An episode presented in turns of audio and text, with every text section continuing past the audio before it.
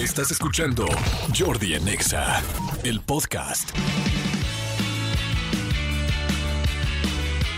Señores, seguimos aquí en Jordi Nexa y me da mucho gusto tener a nuestra compañera, colaboradora y amiga de este programa, pedagoga con maestría en orientación familiar, mi querida Alicia Rábago, además de autora de bestsellers. ¿Cómo estás, mi querida Alicia? Uy, contenta de estar aquí y con temas tan interesantes que además creo que la gente te escucha mucho y por- estos temas de tus libros y la gente te sigue mucho por esto. Entonces me encanta poder llevarlos, acercarlos y a lo mejor gente no se ha dado cuenta y es buen momento para estar atentos. Sí, estoy de acuerdo, porque vamos a hablar de adolescencia. Alicia nos va a platicar de adolescencia.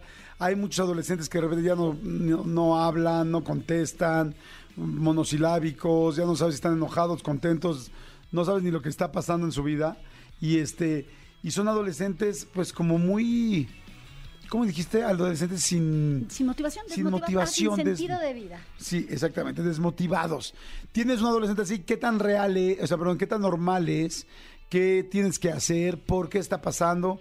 Alicia, te necesitamos, help. Ay, sí, mira, y yo leía por ahí que hoy hay de cada 10 niños, niños entre 8, 8 y 12 años, que son niños, dos de cada 10 están en depresión. Tú dime si eso no es preocupante.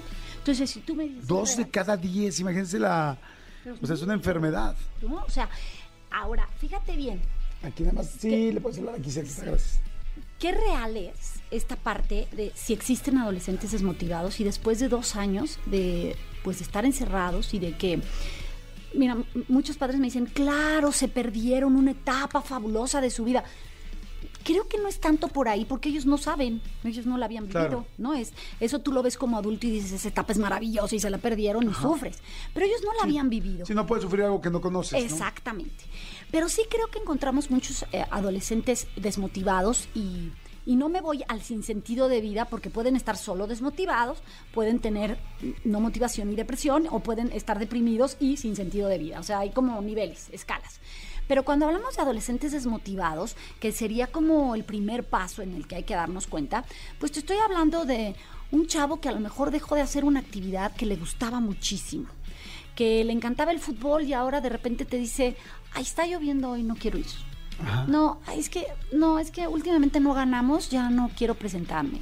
O si le gustaba dibujar, lleva semanas sin hacerlo. O está muy irritable. Pero lo que pasa es que es muy difícil, y quiero hacer el hincapié, eh, darte cuenta porque muchas veces le echamos la culpa a la edad en la que están. ¿No? Ay, está odioso y está de tos, se enoja. Ah, claro, porque está aborrecente, decimos. Que, que odio que pase eso, pero pasa. Y no, a lo mejor está muy irritable porque fíjate que el enojo es Ajá. el mejor disfraz de la tristeza y del miedo. Wow.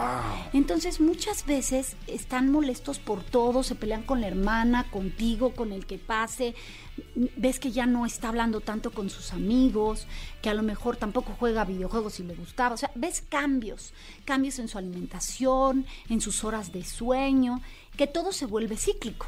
¿Esto tiene que ver con la química de lo que está pasando en la adolescencia por él o con una depresión clara?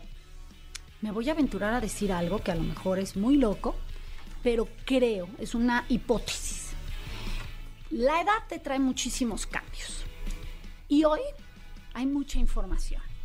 Y me atrevo a decir esto porque me ha tocado dar conferencias a chicos en donde te tocan temas que dices, ¿por qué él sabe tanto de depresión?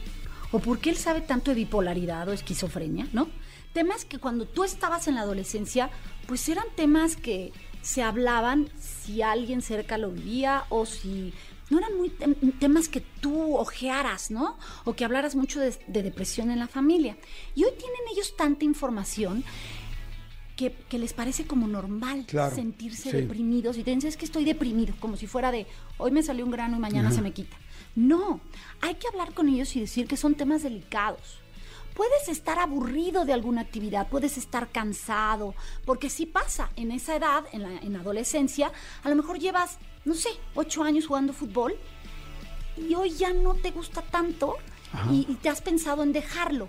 No es lo mismo pensarlo a decir, ya no me gusta y no quiero hacerlo. ahí tú podrías negociar con tu hijo y decirle, a ver, a lo mejor entrenabas cuatro veces a la semana. Estás pasando por una etapa en donde tu equipo no te gusta, el entrenador es muy exigente, shalala, un montón de, de eso. Vamos a hacerlo una vez a la semana, no Claro. cuatro, pero no lo dejes.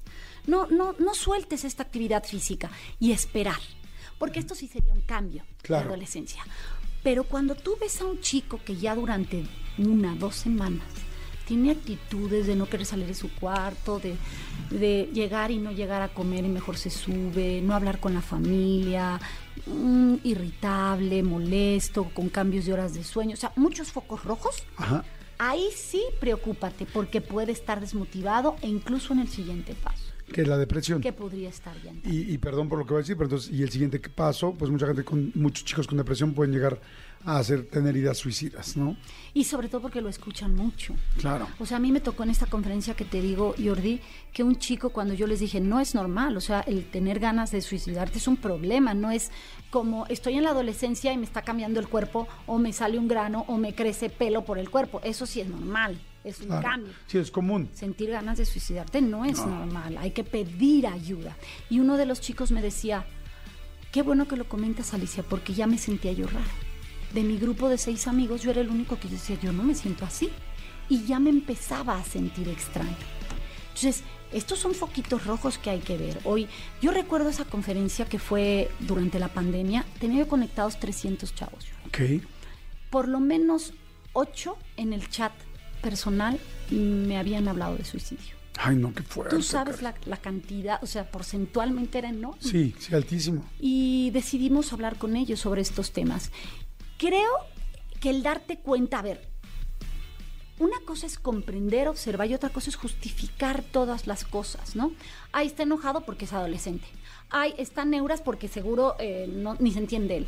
O sea, sí, sí lo trae la edad. Sí, pero tienes que tener un marco para saber dónde ya no es lo normal. Claro, si tú has hablado con él y le dices, oye, a ver, entiendo que hoy tuviste ganas de llorar, hoy no tienes ganas de hablar con nadie, te quieres encerrar en tu cuarto, nada más te voy a pedir un favor, dime, hoy no tengo ganas de hablar con nadie, estoy molesto y no sé qué tengo. Prefiero que me lo digas. Pero si esto más de dos semanas se repite, Sí. Ahí hay una constante. ¿Qué se hace? ¿Qué se hace cuando ves que sí es una constante?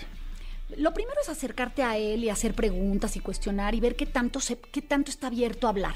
Porque muchas veces ni ellos se han dado cuenta que está pasando, ¿no? Obligarlos a hacer actividad física, esto es fundamental, la actividad física, el buscar distractores, el salir a la naturaleza, la gente lo ve como algo muy normal, pero de verdad distraerte en la naturaleza y tener una actividad física es de las primeras cosas que yo recomiendo. Y si tú ves que no puedes porque tu hijo no tiene el canal de comunicación o realmente está muy encerrado, sí acércate a un especialista, busca ayuda. A veces la gente no se acerca porque dice, uy, no, me va a tocar que me cobren 54.400 terapias y yo no puedo. No, hay, tera- hay terapias muy económicas, consultas muy económicas y a lo mejor requiere de una o dos consultas para agarrar el ritmo. Claro, para tener una idea. Exacto, y poder hablar y decir, pues no es desmotivación, a lo mejor me está yendo muy mal en una materia, siento que no puedo, O a lo mejor la novia me, me terminó y por eso estoy tan cabizbajo. y en mi casa no me entienden, porque claro, como adultos eh, creemos que los problemas... Si los minimizas, ay, no pasa nada. Ay, Sí, no pasa nada, pero para él que está enamorado Es en este momento es un gran problema. Me gustó mucho lo que dijiste de acercarse con ellos, ¿no? Que detrás de esa ira había mucho mucha tristeza. Yo tengo una frase en uno de mis libros que dice, abraza a tu hijo cuando menos se lo merezca porque es cuando más lo necesita. Y este y, y est- y- estoy completamente de acuerdo con eso. Y claro que es difícil abrazar a un hijo cuando está enojado. Pero, pero de repente, ya, si ya hablaste con él o con ella y no quiere contestarte, si ya trataste todo, si ya lo invitaste por el helado o salir, o ya una tarjeta de iTunes, y o sea, hasta tu mejor arma, hasta el Starbucks Se- te lo bateó. Ajá. A veces es bueno dejarlos un rato solos y llegar y nada más abrazarlos sin decir nada. Porque en realidad es lo que necesitan, pero ya no, no le das ni siquiera una excusa para que te digan, no, porque esto no, porque tal. Claro. Porque en realidad, claro, o sea, al final eres el guía de tus hijos, pero nada O más ellos tienen muchas capas. Un mensaje por ahí que le puedas dejar en, en un papelito o en un mensaje de, Whats- de WhatsApp, ponerle, aquí estoy para lo que necesites. Mira, a lo mejor en el momento no, pero todo esto son procesos. El, el punto es nunca dejar de estar, Jordi. Claro. Nunca decir, ay, a ver quién te aguanta porque estás en una situación en donde nadie te aguanta, estás insoportable. porque es verdad que muchas veces en esa edad ellos tampoco saben explicar qué les pasa. Y voy a hacer una acotación al margen comprender a tu hijo no es justificar malas, o sea, malos actos o groserías o que sea malcriado. Eso no. No. No es eso. Comprender a tu hijo es decir, ok, puede estar pasando por un mal momento, a mí me toca tomar las riendas y tratar de ayudar. Si se sale de mis manos y no puedo, ofrecerle una tía, a lo mejor empiezas por la tía que se lleva bien con él, un amigo que esté cercano, y si no, de verdad, buscar en la escuela a lo mejor hay un psicólogo, un psicopedagogo que pueda ayudarte, acercarte a él, pero nunca dar por hecho cosas. Prevenir siempre será mucho mejor que tratar de arreglar. Claro, por supuesto, y más en un caso cuando la materia de estudio es tu hijo o tu hija, ¿no? Eh, Súper interesante. Muchas gracias, mi querida Alicia. ¿Dónde podemos leer un poco más de esto? ¿Dónde podemos seguir? Bueno, tengo hasta mi blog, que es www.aliciarabago.com, en donde voy subiendo artículos. Están mis tres libros, Edúcalos para que los demás los quieran, Edúcalos a pesar de sí mismos y la más reciente publicación, Sin querer queriendo. Eh, y en mis redes voy posteando eh, cuentos, temas, opciones, eh, artículos, cosas que creo que pueden ayudarnos a crecer a todos, porque en comunidad todos crecemos. Claro. Entonces las redes son Alicia Rábago en todas las redes. En la única diferente es Instagram, edúcalos para que los demás. Perfecto. Alicia, muchas gracias. Muy interesante, muy, muy interesante. Escúchanos en vivo de lunes a viernes a las 10 de la mañana en XFM 104.9.